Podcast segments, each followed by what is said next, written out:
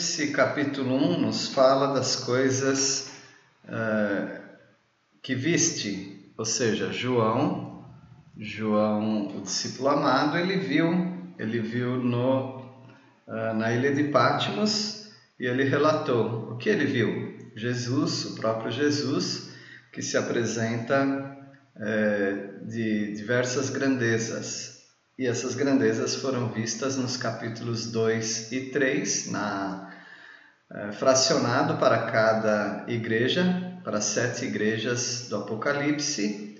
Então, capítulo, os capítulos 2 e 3 são as coisas que são, as coisas que viste, a visão de Jesus, é, a, a visão de João diante de Jesus. As coisas que são, são as sete cartas do Apocalipse, ah, endereçadas para João, e que ele falou dessas sete cartas para a região. E as coisas que deverão acontecer, estas coisas ah, fazem parte dos capítulos 4 até o 22 sendo que os capítulos 4 e 5 uh, eh, nos mostram uma cena no céu. Parece-nos que é a cena quando a igreja é arrebatada e está na presença de Deus no céu, e ali é uma visão muito linda, e até, até o momento nós não sabemos nada do que acontece na terra. A partir do capítulo 6, aí sim, Aí o cenário é do capítulo 6 até o capítulo 20, é um cenário das coisas que acontecem aqui na terra, na tribulação e segunda vinda de Cristo Jesus. Estudemos, portanto, os capítulos 4 e 5, eh, indo para o céu, a igreja no céu. João é aquele que viu as coisas eh, da sua época, ele viu o que vai acontecer no céu e ele viu o que vai acontecer na terra e viu todo o estado eterno. Por isso, quando o Senhor Jesus disse que há alguns aqui que não morrerão sem antes ver essas coisas, o único que viu profeticamente foi João. E ele viu o plano completo é, de Deus e nós sabemos, portanto, que os capítulos 4 e 5 se revestem de um clima celestial, porque começa assim, versículo 1, capítulo 4, versículo 1. Depois destas coisas, olhei e eis não somente uma porta aberta no céu, como também a primeira voz que ouvi, como de trombeta, ao falar comigo, dizendo: Sobe para aqui e te mostrarei o que deve acontecer depois destas coisas. O sobe para aqui é, nos mostra, simboliza para nós o, o arrebatamento. Não é assim que o Senhor Jesus dirá com a sua trombeta? É, sobe para aqui, porque o Senhor vai aguardar nas nuvens e a igreja sobe até Jesus e Jesus leva para o céu. E, e João é, ele tem esse arrebatamento antecipado. Agora, se perguntássemos para João, era no corpo ou fora do corpo? Assim como Paulo, ele diria: Não sei, Deus o sabe. E essas visões são maravilhosas porque elas se revestem de um clima celestial. Eu convido você a, a entrar no céu. Entrar no céu com essa narrativa, com esta, é, é, essa, essa antecipação que João experimentou e nós estamos experimentando também essa antecipação. Nós vivemos pela fé, tudo que fazemos é pela fé. E, portanto, nós vamos estudar também esse texto pela fé, ou seja, estaremos lá. E vamos estudar no capítulo 4 sobre privilégios, os privilégios daqueles que estarão no céu. Você e eu que temos a Cristo Jesus como Salvador, estaremos no céu. E esses são alguns dos privilégios daqueles que vão estar nos céus ou no céu. O privilégio de ver Deus em seu trono. Que maravilha, que bênção! É, não apenas saber que Deus está no trono, mas ver Deus no trono. Eu não sei como será possível vermos a Deus. Vendo a Jesus, já estamos satisfeitos, porque vendo a Jesus, já estamos vendo a Deus. E vemos esse trono e quando pensamos num trono celestial, nós já pensamos num brilho. E é isso que a Bíblia vai relatar para nós. Deus gosta de coisas brilhantes, ele brilha, ele, uh, ele nos apresenta sua glória de uma maneira brilhante, nos dois sentidos: brilhante porque é maravilhosa, e brilhante literalmente, porque brilha uh, aos nossos olhos. Versículo 2 Imediatamente eu me achei em espírito, e eis armado no céu um trono, e no trono alguém sentado. Notem que aqui ele, ah, assim como Paulo, só que Paulo dizia se no corpo ou no espírito, não sei, Deus o sabe, aqui ele está no espírito, em espírito ele está ali. Talvez ele ainda estivesse quebrando pedras, ah, mas em êxtase ele estava ali com seu espírito e Deus o levou para ver todas essas coisas. Havia um trono alguém sentado. Versículo 3: E esse que se acha sentado é semelhante no aspecto à pedra de jaspe, de sardônio, e ao redor do trono há um arco-íris semelhante no aspecto à esmeralda. Dando, lecionando escatologia, quando eu mencionei em Apocalipse capítulo 21, é, onde fala da Jerusalém que desce e, e, todos os materiais que são usados ali, todas aqueles, aquelas pedras preciosas, brilhantes, eu mencionei de um aluninho da escola dominical da minha esposa. É, ele estudou, ele pesquisou na internet, pesquisou é, sobre as pedras então, cada pedra, o nome delas e a cor delas e o valor que elas têm, aqui correspondendo ao nosso valor em dinheiro aqui na Terra, e, e ele fez um estudo daquilo e ele decorou tudo aquilo. Eu achei maravilhoso porque levou um jovem, um jovenzinho, uma criança, uh, muito inteligente e aproveitou aquilo que Deus deu, essa inteligência, para fazer uma pesquisa tão maravilhosa dessa. E eu confesso que eu não decorei ah, as cores, ah, algumas aqui nós lembramos, mas outras nós não lembramos mais.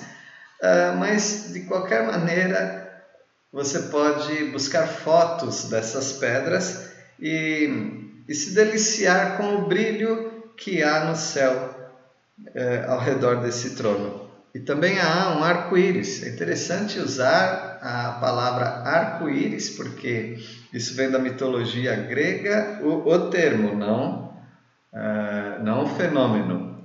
E o arco-íris, falando de íris, e aquele manto onde ela traz a mensagem e tudo mais, uh, e no grego é, usa arco-íris. Deus usou algumas palavras no original para descrever é, coisas espirituais, celestiais, mas é, são termos que até da mitologia vieram. Por exemplo, Hades, aqui arco-íris, mas nós sabemos que o arco é o arco da aliança, aquele arco que é, nós vemos pela primeira vez na Bíblia, em Gênesis 9, com a, o repouso da arca no Monte Ararat. E o Senhor, ele se apresenta nesse arco brilhante, tudo colorido, tudo bonito, tudo brilhante, é, majestoso. É um privilégio ver Deus em seu trono. É um privilégio também ver os 24 anciãos, versículos 4 e 5. Ao redor do trono há também 24 tronos, e assentados neles 24 anciãos, vestidos de branco, em cujas cabeças estão coroas de ouro. Do trono saem relâmpagos, vozes e trovões, e de diante do trono ardem sete tochas de fogo, que são sete Espíritos de Deus. Um privilégio ver uh, os 24 tronos e os 24 anciãos vestidos de branco, mostrando a sua pureza, e as cabeças é, com coroas de ouro. Quem são esses 24 anciãos? Certamente são seres angelicais, mas eles devem representar alguma coisa. E alguns comentaristas têm, na minha opinião, felizmente, ah, identificado os 24 anciãos como o plano de Deus sobre a terra durante os milênios. Ou seja, Deus teve um plano maravilhoso com 12, dois conjuntos de 12. Os 12, a, a, os, as 12 tribos de Israel, formando um conjunto que é a nação de Israel. Deus tem um plano maravilhoso para Israel. E os doze apóstolos, que num conjunto eles, é, eles representam a igreja. E Deus tem um plano para Israel e Deus tem um plano para a igreja, e de modo totalmente harmônico eles podem estar juntos no plano de Deus, e aqui nós encontramos representantes de Israel e representantes da igreja, os 24 anciãos. E desse trono, além de todo o brilho, toda beleza, ao mesmo tempo tem algo que é espantoso, é amedrontador. São os relâmpagos, vozes, trovões, é, tochas de fogo. Esses são os Espíritos de Deus. Espíritos de Deus no plural, sete Espíritos, nos indicam que Deus é, é Espírito e o Espírito Santo é o Espírito do próprio Deus. Então nós temos o privilégio de ver os 24 anciãos. Temos o privilégio de ver a adoração perfeita. Há uma adoração no céu que é perfeita. Não é na sua igreja, não é na minha, não é no coral mais afinado, mais harmonioso que existe, não, não são nas, nas equipes de música de louvor, não são naqueles que se auto-intitulam levitas. Ah, esse, essa adoração é perfeita porque ela acontece no céu. Toda essa adoração acontece no céu. E nós não podemos sequer. É, usarmos os acordes celestiais, cantarmos os hinos celestiais. Aquilo é algo totalmente à parte deste mundo. É algo feito por Deus e para Deus e através de Deus.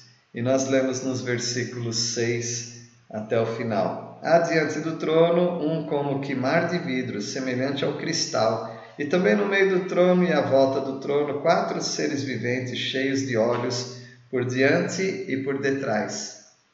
Então nós temos vários brilhos, várias coisas transparentes, coloridas, e aqui nós temos um mar de vidro semelhante a cristal. Uh, por que mar? Mar nós sabemos que na Bíblia representam as nações e pode ter isso uh, em vista, mas mais adiante nós vemos também uh, o, esse mar de vidro, pessoas passando por ali debaixo de grande sofrimento. Isso nos lembra o Mar Vermelho e a grande libertação que Deus deu para a nação de Israel. E, e no versículo 7, o primeiro ser vivente é semelhante a leão, o segundo semelhante a novilho, o terceiro tem o rosto como de homem e o quarto ser vivente é semelhante à águia quando está voando.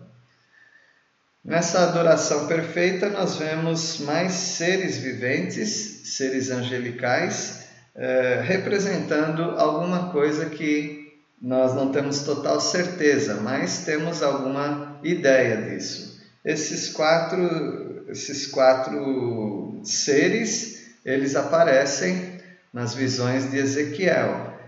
E alguns têm identificado como os quatro evangelhos também. Cada evangelho nós sabemos que tem uma ênfase, e cada ênfase dessa poderia ser simbolizada por um ser.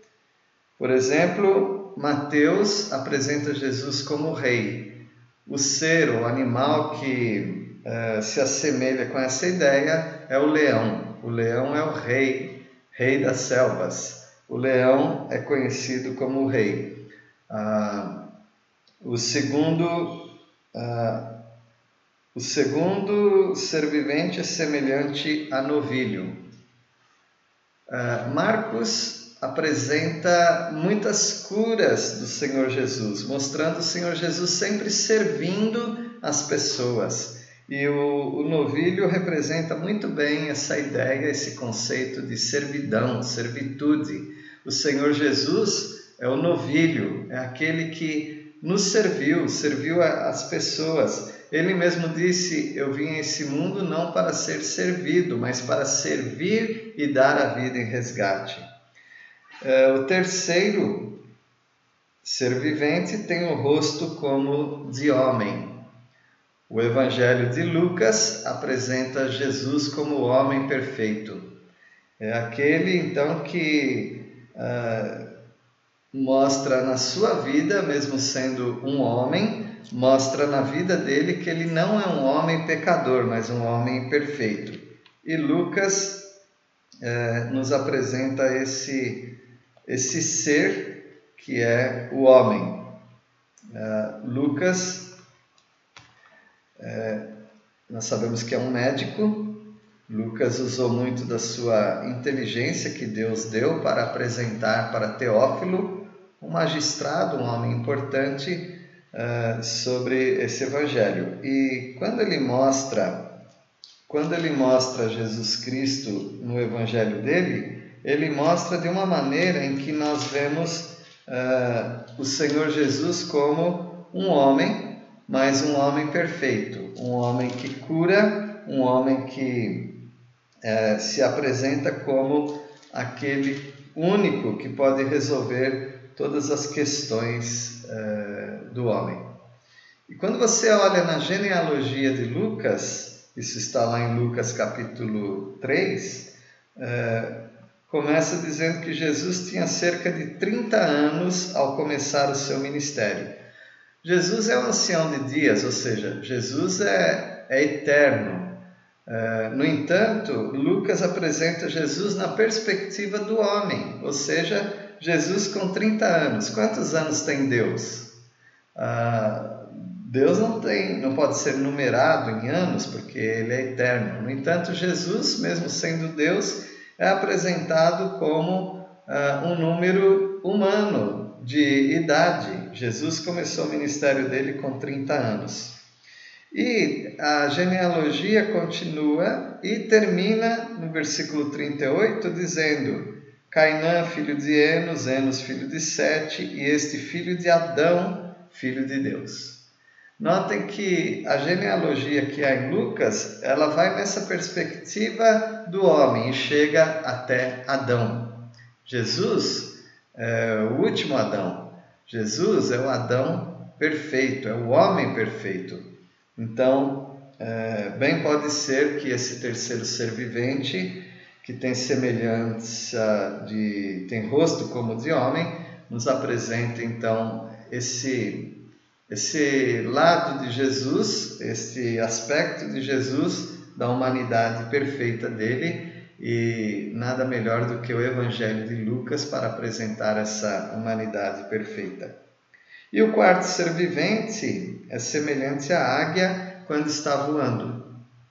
O Evangelho de João dá ênfase no, na divindade de Jesus. E a águia representa muito essa divindade. Ela, ela voa mais alto do que a maioria das, das aves e ela faz seu ninho no alto, e ela é majestosa, e ela vê todas as coisas as, com sua visão ampla, periférica e profunda, e assim é o nosso Jesus Cristo também. Ele é o próprio Deus e ele é aquele que está nas alturas, é, como a águia.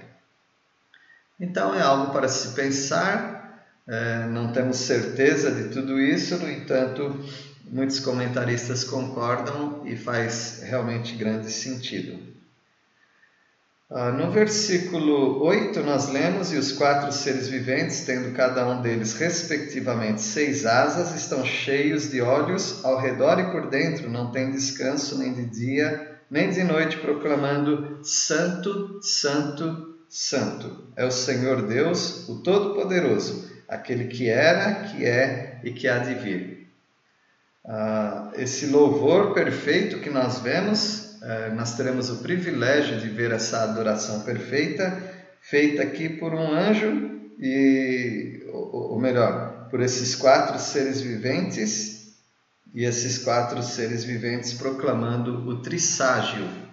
Trisságio ou triságio significa uh, três vezes santo. Uh, Deus o Pai é santo, Deus o Filho é santo e o Espírito Santo é santo.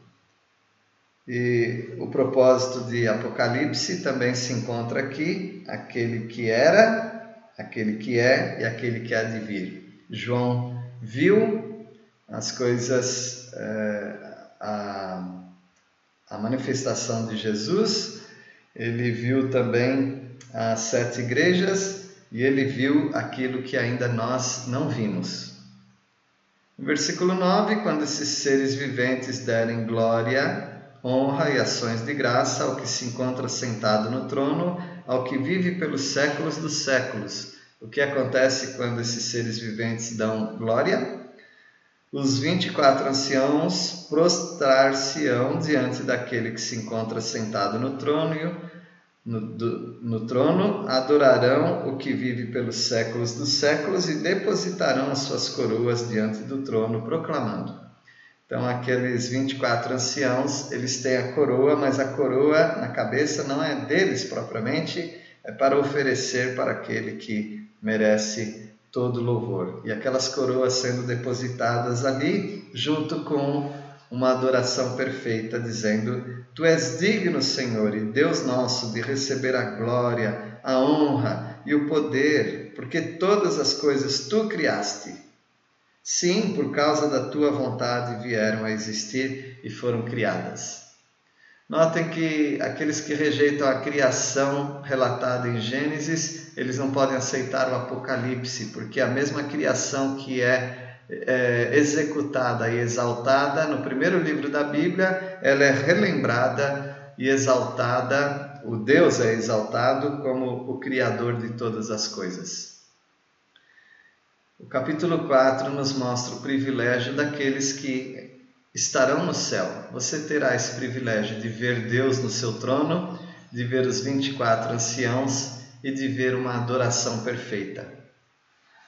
E no capítulo 5, nós continuamos no céu, vendo essa adoração e agora vendo um aspecto da dignidade do Cordeiro, que é Jesus Cristo, e de um de um dilema que João tem entre é, ver a sua incapacidade, mas também ver a dignidade do Cordeiro. E assim é a nossa vida, nós somos indignos, mas ele se mostrou para nós como o Cordeiro perfeito e nós somos muito felizes por é, sermos dele e sermos resgatados pela oferta desse Cordeiro que é digno. Deus não se esquece. Nós vemos no capítulo 5 que Deus não se esquece dos planos de julgamento futuro.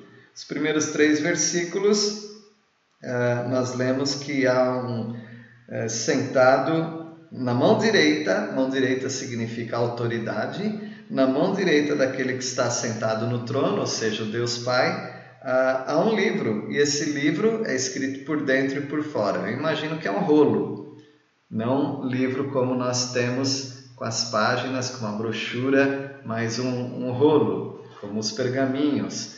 E aquele livro ele está escrito por dentro. Como que nós sabemos que está escrito por dentro? Se nós não abrimos, porque Deus está revelando sobre é, esse livro sendo escrito por dentro e por fora. E mesmo por fora ele está selado com sete selos. Ele está lacrado, não é possível que alguém consiga abrir a não ser o cordeiro que é digno. E nós lemos no versículo 2: Vi também um anjo forte que proclamava em grande voz: Quem é digno de abrir o livro e de, des, de lhe desatar os selos? Quem está perguntando não sou eu, não é você, não é o João, mas quem está perguntando é um anjo, mas não qualquer anjo, é um anjo forte. Um anjo forte dizendo: quem pode abrir? Seria mais ou menos como uma pessoa bem musculosa, bem forte e tendo no canto de uma parede um peso e ele perguntando: quem vai levantar esse peso? Ah, você mesmo, você que é forte. Então nós pensamos: esse anjo que está perguntando, por que, que ele não abre? Ele não é forte? Mas ele não é tão forte a ponto de conseguir abrir esse livro. Versículo 3: Ora, nem no céu, nem sobre a terra, nem debaixo da terra, ninguém podia abrir o livro. Então era uma tarefa de muito mais força do que aquele anjo, mas propositadamente eu deixei de ler o final desse versículo e eu vou ler agora. Porque além de não poder abrir, nem mesmo olhar para ele. Por que, que eu não posso olhar? Como é que nós sabemos então porque João estava ali e foi permitido relatar para nós, mas ele mesmo nem podia olhar. E ele já conhece o, o final desse evento. E nós também conhecemos, que lemos a palavra de Deus, estamos relembrando agora. Ninguém podia nem olhar para aquele livro. Bom, além de não ter forças para abrir, não tem dignidade para olhar. Isso nos mostra algo muito importante, mesmo no céu. É, com toda a santidade dos anjos, dos seres viventes, dos quatro seres viventes, dos 24 anciãos, de todos que ali estão, exceto a Trindade, eles não têm a dignidade de abrir aquele livro. Portanto, ao chegarmos no céu, mesmo sem pecado, nós uh, ainda dependeremos da santidade do nosso Deus, da dignidade de Jesus Cristo. E é o que nós lemos a partir do versículo 4. Deus não se esquece de consolar os seus servos que amam a justiça. Deus não se esquece. Versículo 4: E eu chorava muito, porque ninguém foi achado digno de abrir o livro, nem mesmo de olhar para ele. João chorava, Talvez você choraria também, porque é, cheguei até aqui, até o céu, parece que tudo se abriu para mim, mas ainda eu sou é, privado, há restrição para mim mesmo, de não poder olhar para esse livro. Versículo 5: Todavia um dos anciãos me disse: Não chores, eis que o leão da tribo de Judá, a raiz de Davi, venceu para abrir o livro e seus sete selos. Há um consolo, Deus não esquece de consolar os seus servos. Mesmo que não temos toda a dignidade de Jesus, Ele nos ama. E Ele nos dá a dignidade de sermos aceitos por Ele. Isso já é bastante para nós. Ele é o leão da tribo de Judá. Ele é a raiz de Davi, portanto, ele é rei. É, e ele venceu. Ele não está morto, ele está vivo, ele venceu. Mesmo sendo leão, ele também é um cordeiro. Versículo 4. Então vi no meio do trono e dos quatro seres viventes e entre os anciãos de pé um cordeiro, como tendo sido morto. Ele tinha sete chifres, bem como sete olhos, que são sete espíritos de Deus enviados por toda a terra. Esse é o Senhor Jesus Cristo, o cordeiro digno. E, e ali no meio do trono dos quatro seres viventes, é, eles estavam ali entre os anciãos de pé, os 24 anciãos, e estava ali um cordeiro. E note, um cordeiro como é, tendo sido morto, porque cordeiro nos fala da morte, nos fala da redenção através do sangue. E Jesus Cristo é aquele que nos redimiu através do seu sangue, da sua morte.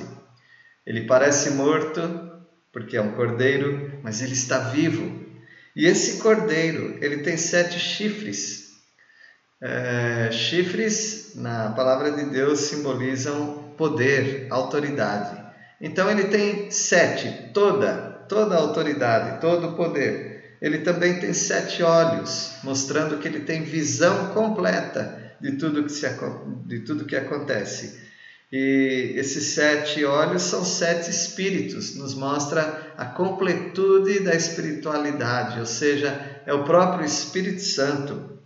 E, e são enviados por toda a terra, ou seja, Uh, o Senhor tem os seus agentes, o Senhor é aquele que vê todas as coisas, que tem poder sobre todas as coisas.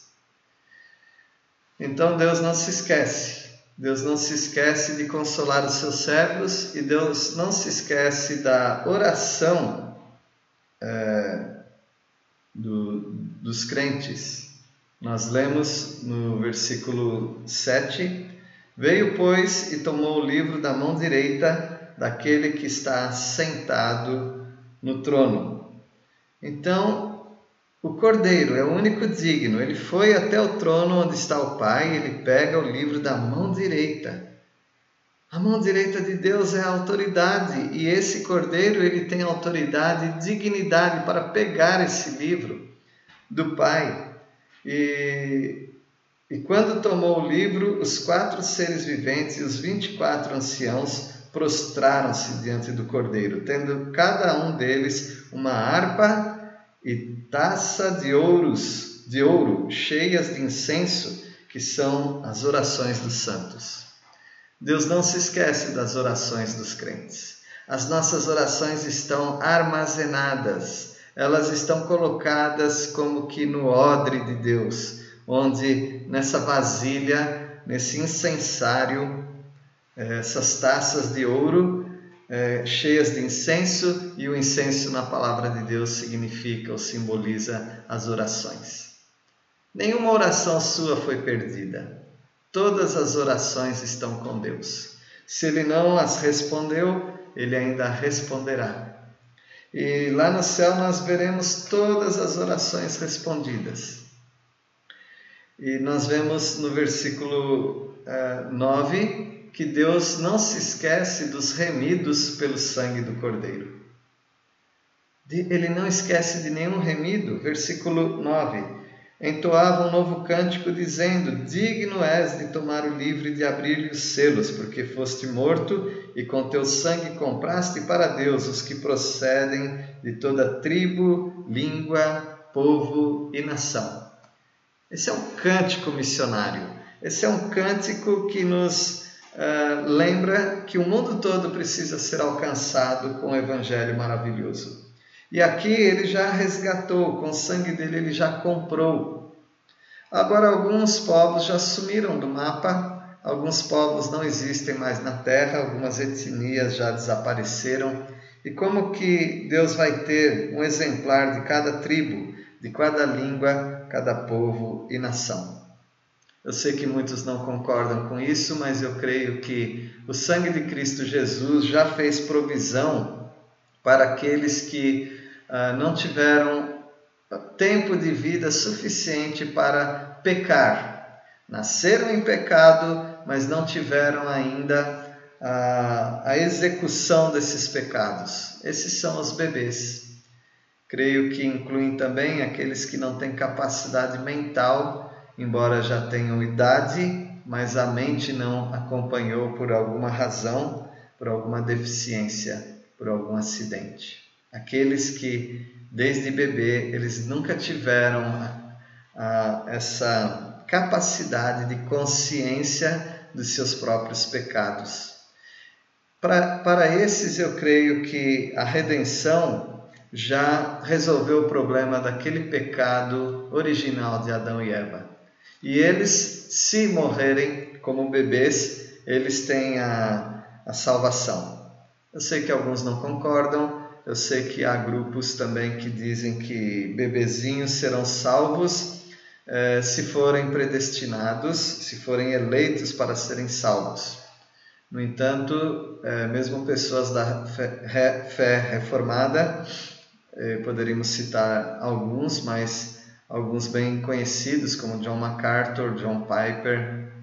É, no Brasil nós temos é, Augustus Nicodemos. São pessoas que ensinam que o Senhor fez provisão para os bebês, mesmo que eles, esses mencionados, eles ensinam sobre a predestinação, a eleição, mas eles creem ah, que os bebês já têm a provisão caso eles morrerem bebês, tem a provisão para a salvação.